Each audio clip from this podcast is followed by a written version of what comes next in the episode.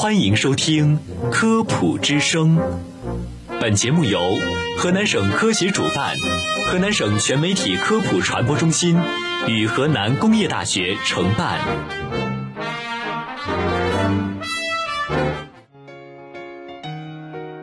民以食为天，食以安为先。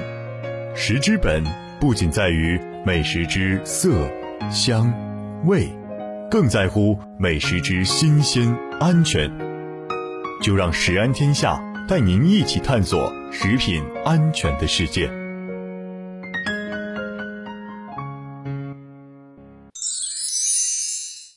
听众朋友们，大家好，我是播音员施佳，我是玉瑶。那我们今天的食安天下呢，将会与大家共同讨论一个非常清凉凉爽的话题。没错，非常适合在这个夏天来聊的一个话题，那就是冰淇淋。那其实，在这个夏天呢，吃冰淇淋和吹空调是同样重要的。对，就觉得冰淇淋对我们的诱惑也是非常非常大的。对，这么热的天气，那其实我今天也干了一件让我非常不安的事情，你知道是吃了一根冰淇淋吗？啊，你怎么知道？就是因为我自己的身体状况的原因，啊，就我家人包括我身边的朋友都会建议我说不让我吃冰淇淋，觉得冰淇淋是一件又美好而又危险的事情。其实我对冰淇淋其实一直有一种敬畏，所以我现在吃了之后非常的不安。心担心自己可能会肚子疼，对，那其实就是对于我这样的成年人来说，冰淇淋其实有的时候就已经非常的刺激了。对，对于一些小孩子，也不知道他们是不是可以去吃这样的冰淇淋。那我们今天呢，就来跟大家聊一聊冰淇淋，还有小孩子到底可不可以吃冰淇淋这件事情。嗯，那首先呢，我们来看一看冰淇淋，它其实也是有很多分类的，就比如说它分为全乳制冰淇淋、半乳制冰淇淋和直。脂冰淇淋，那这些冰淇淋到底有什么样的区别呢？那比如说全乳制冰淇淋，它是指乳汁含量为百分之八以上的冰淇淋，而我们市面上常见的全乳制冰淇淋，它们的乳汁含量呢，一般为百分之十二到百分之十六。其实呢，这个高品质的冰淇淋，它的脂肪含量是越高的。比如说哈根达斯这个冰淇淋呢，它的脂油的含量就是在百分之十七左右，最高的甚至可以达到。百分之二十一点七，那其实从某一个方面来说，就是越贵的冰淇淋，它们其实更能够让我们肥胖。对，它的脂肪含量可能会更高。对，那比如说半乳制冰淇淋，它呢就是指乳脂含量为百分之二点二以上的冰淇淋。那说到这个植脂冰淇淋呢，其实就是含植物油或者人造奶油的冰淇淋。那其实话说回来呢，冰淇淋的含糖量其实是非常非常高的，嗯但只不过因为它的温度。比较低，所以说我们人的舌头在这个低温的刺激下，对它的甜味敏感度可能就会下降，可能就察觉不到它其实是含有很多的糖分在里面的。对，其实对于这一点我真的深有体会。就我有一次在冬天的时候，非常的任性的吃了一根冰淇淋，嗯，就是因为它外部的环境比在冰箱里面更冷，所以我越吃这个冰淇淋就越凉，然后我越吃着这个冰淇淋越不甜，味同嚼蜡。那其实不是它不甜，而只是我们的舌头。对于这个冰淇淋，它糖分的敏感程度降低了，对，可能都察觉不到自己已经吃了这么多糖了。对，那相比较来说呢，一罐雪碧或者可乐的含糖量就约为百分之十二，而冰淇淋则通常为百分之十二到百分之十八。那我以后还是喝可乐吧，我。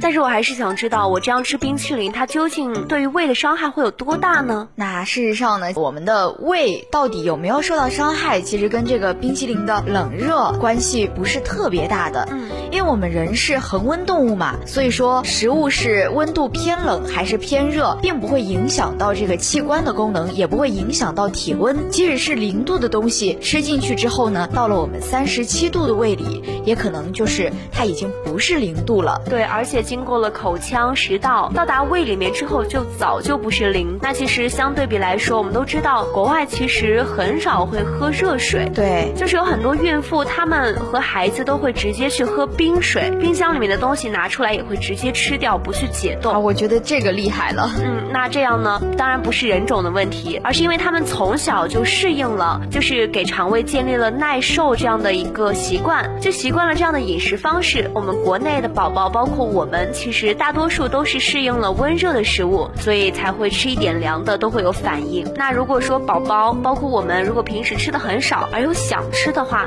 就要吃一点点，也是要有一个让肠胃去慢慢适应的这样的一个过程，循序渐进的去适应这个过程。嗯，但是当然还是要遵循适度的原则，因为不管是什么东西吃多了都不好，即便是像我们大人一样，也是呃，就是适量的吃这些食物，才能够更好的保护自己的肠胃。要适可而止。对。那我有一次去坐公交车的时候，就发现有一个小孩子一直在盯着我看，就是在看我吃冰激凌。那他就躺在妈妈的怀里面，就一直眼巴巴的看着我。我觉得那个孩子的母亲都要捂住小孩子的眼睛了。这样的小孩子，就是还躺在妈妈的怀里，可能只有一岁左右的小孩子，他究竟可以吃冰淇淋吗？其实呢，这个一岁以下的小孩子，尽量是不要让他吃这个冰淇淋的。哦，是因为宝宝才一岁嘛，所以说他的肠胃调节能力还是比较较弱的，就是跟我们成人相比，对于凉的食物的暖化能力比较差。如果说是太凉的东西呢，就会刺激到他们脆弱的肠道。除了这个原因之外呢，是因为咱们市面上卖的这些冰淇淋，通常里面都是含有防腐剂，还有脂肪糖、色素等等的。而且啊，冰淇淋中呢含有大量的蛋白，也容易让小孩子过敏。那到了孩子一到三岁的时候，就要尽量少吃，因为其实这个时候他们对于这世界的探索也是充满了好奇。对，有时候其实很少能够真的去完全管制住他们。可能你越是禁止，他就觉得越有吸引力，越要去探索这个东西。对，那其实这个时候可以给他们适当的去吃一点，但是也是要嘱咐提醒这些小孩子，让他们去注意，不可以大口的吃，并且一定要适度，可以在嘴巴里面多含一会儿，让它的温度可以更高一点。这样可能对肠胃的伤害会少一些。那这小孩子到三岁以上，其实他们的身体还有肠胃跟我们大人其实就没有什么区别了。那我们现在能够买到的市面上的冰淇淋，它们的含有的防腐剂、色素这些，不只是对小孩子的身体不好，其实对于我们大人来说也是并不是很好。那我们其实就可以在家去自己用原材料去制作一些又简单又好吃的冰淇淋。没错，这样既可以安全健康，而且还很便宜。